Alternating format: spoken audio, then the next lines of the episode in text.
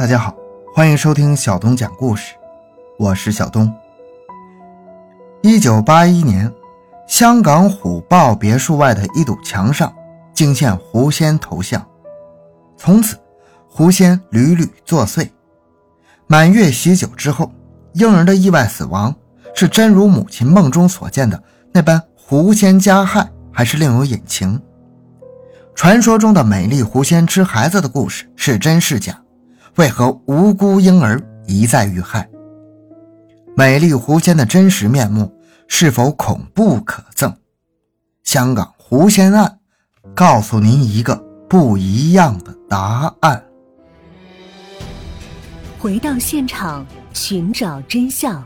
小东讲故事系列专辑由喜马拉雅独家播出。更多精彩，请关注同名微信公众号“小东讲故事”。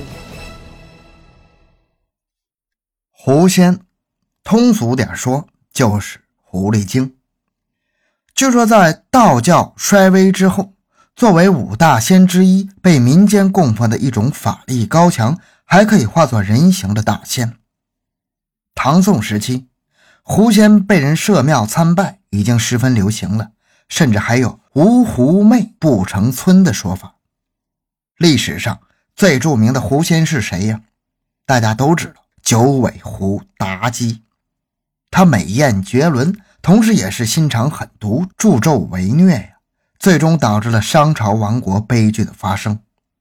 蒲松龄的志怪小说《聊斋志异》中的狐仙，则常常幻化为美貌女子与凡人相恋的故事。但是，狐仙也不都是像蒲松龄笔下的那么美丽可爱，有传说就说狐狸精会吃小孩子。例如，一九八一年著名的香港黄沙皇宫大酒楼案中的狐仙害人事件。事情的来龙去脉，您听我慢慢的讲。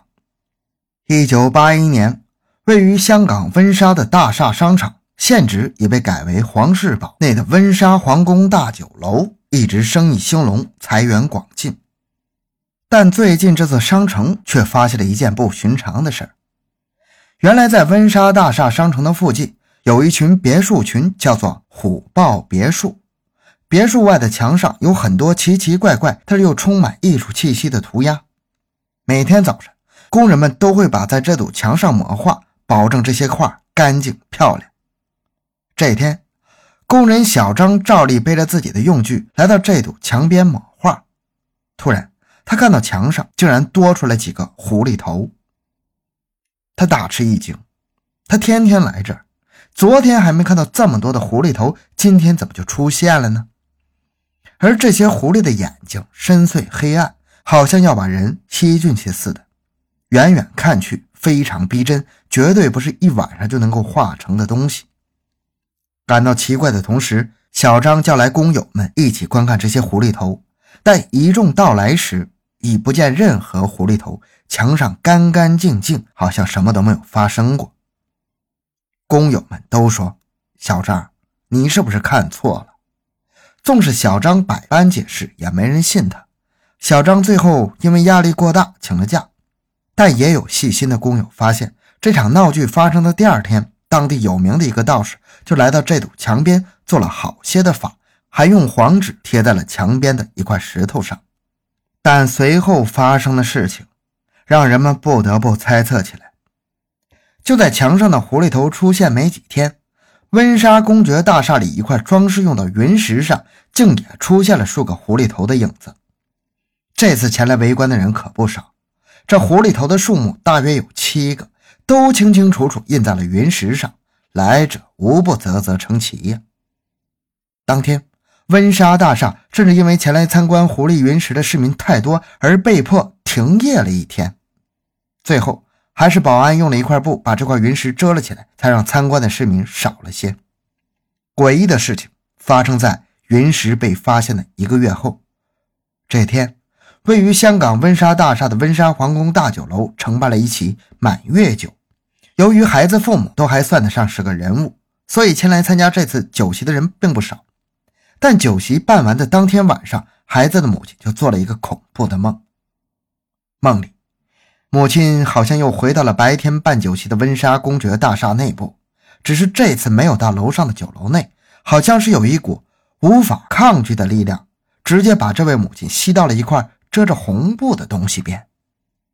这个母亲好奇地揭开了红布，发现里面竟然是一块画着栩栩如生的七只狐狸的云石，每只狐狸的眼睛都红红的，像是要滴出血一样。这个母亲大吃一惊，几乎想要夺路而逃。没想到这几只狐狸中最大的那只直接就从石头上跳了出来，它的身体不断长大又长大，几乎要碰到这层楼的楼顶。母亲被吓得瘫倒在地。只见这只巨大的狐狸用尖尖的爪子摁住了这位吓坏的母亲，吼道：“你们这些卑微的人类啊，竟敢不给我狐狸大仙敬酒！我要杀掉你们的孩子！我要咬死他！”说完，就朝这个母亲扑了过去。母亲被惊醒时，已经是浑身大汗淋漓了。她赶紧叫醒身边的丈夫，把自己的梦境讲给他听。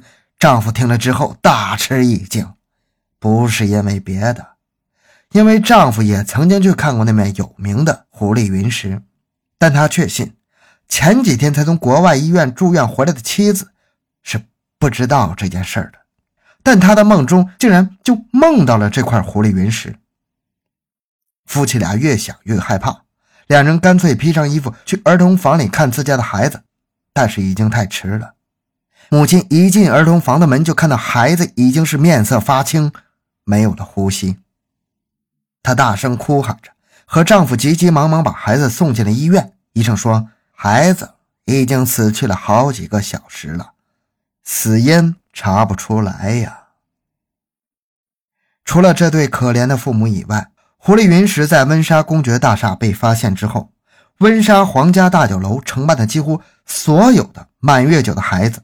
都在短期内因为某种不知名的原因去世了，而且孩子的父母不论知不知道关于狐狸云石的事，都曾经在梦中见到过一只巨大无比的红眼狐狸。一时间，各路媒体对这件事进行了深入而详细的报道，失去了孩子的父母们也义愤填膺地要求警局彻查此事。最后。酒楼负责人请到了一位来自台湾的高人，带走了那块奇特的原石，并在此处做了一场很大的法事。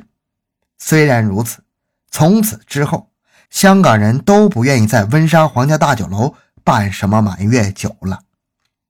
后来，温莎公爵大厦甚至在楼上建了一个小型的儿童娱乐园，但并不对外开放，只有在夜间工作的保安才知道此处。